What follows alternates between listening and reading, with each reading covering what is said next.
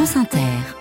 Journal Anaïs Fega, bonjour. Bonjour à tous. L'inflation a légèrement ralenti en janvier. L'INSEE publie ses chiffres. À l'instant, les prix continuent à augmenter, mais moins vite. L'indice des prix à la consommation a augmenté de 3,1% en janvier après 3,7% en décembre. EDF parle de résultats exceptionnels. L'électricien publie ce matin ses résultats pour 2023 et repasse dans le vert après une année 2022 catastrophique. EDF dégage un bénéfice de 10 milliards d'euros pour un chiffre d'affaires de plus de 139 milliards en baisse mais qui permet à l'électricien de se désendetter. La SNCF, elle, n'a pas encore publié ses résultats, mais doit faire face ce week-end à sa première grève de l'année. Depuis hier soir et jusqu'à lundi, les contrôleurs cessent le travail, mobilisés hors tout cadre syndical à l'initiative d'un collectif informel. Ils estiment que l'accord négocié fin 2022 tarde à être appliqué, ce que conteste la direction de la SNCF.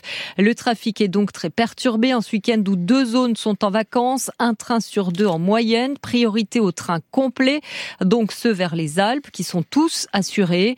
La droite sénatoriale, elle, a déjà préparé un texte interdisant les préavis autour des jours fériés et sur les deux premiers et les deux derniers jours des vacances scolaires.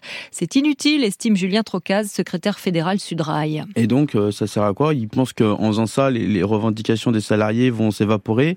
Euh, ils préfèrent euh, qu'on fasse grève pendant le lundi, le mardi, le jeudi, le vendredi. Le week-end, ça embête plus de monde et le bah, week-end de vacances. Non, je pense pas en euh. fait. Enfin, je, je, là, il y a 71% de Français et Françaises euh, qui partent pas en vacances. Euh, mm. Le lundi, il y a un peu plus de personnes dans le pays euh, qui travaillent. Après, le but, nous, c'est pas d'embêter des gens en fait. Mm. Enfin, il y a personne qui se réveille en disant moi cette semaine, je vais embêter les gens. Il y a juste en fait un sujet de reconnaissance, un sujet de meilleure répartition un peu des richesses à la SNCF qui va annoncer des bénéfices très importants à la fin du mois. Voilà, c'est juste des revendications et des salariés qui demandent un, un peu plus Julien Trocas de Sudrail ce matin chez nos confrères de France Info. Une nouvelle plainte contre Gérard Depardieu pour agression sexuelle déposée début janvier. C'est une jeune assistante, 34 ans aujourd'hui, qui dénonce des faits d'il y a 10 ans sur le tournage du film Les Magiciens et les Siamois. Le coup de fil cette nuit de Joe Biden à Benjamin Netanyahou pour lui redire une nouvelle fois qu'il est opposé à une offensive militaire à Rafah.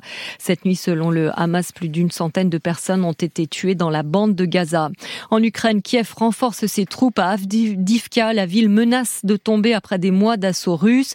Volodymyr Zelensky est ce matin à Berlin, rencontre avec Olaf Scholz pour signer un accord de sécurité. Puis même chose ce soir à Paris, le président ukrainien reçu à 18h45, puis conférence de presse et dîner de travail à l'Elysée.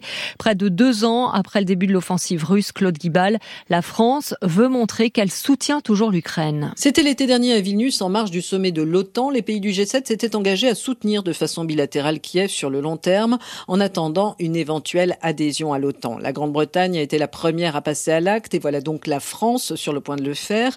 L'Élysée parle donc de formation de soldats, de livraison de matériel interopérable avec les pays de l'OTAN, de renforcement de l'industrie de défense, mais tout reste très flou à ce stade alors que l'engagement de la France en Ukraine est de plus en plus relativisé en raison du montant de son aide qui est jugé inférieur à celle de ses principaux partenaires. Des critiques évidemment très mal perçues par la France qui a répliqué il y a quelques semaines en proposant de produire dans l'année 78 canons César.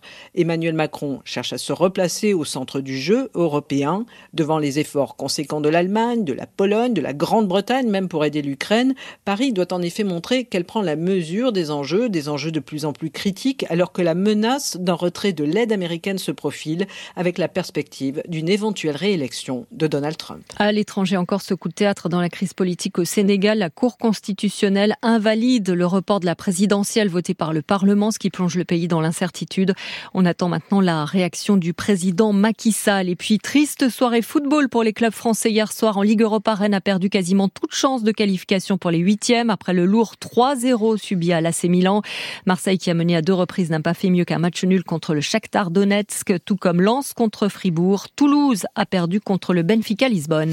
C'était le journal d'Anaïs Feuga à suivre. 15 minutes de plus avec le physicien et prix Nobel Serge Haroche. Ce sera juste avant Totémique.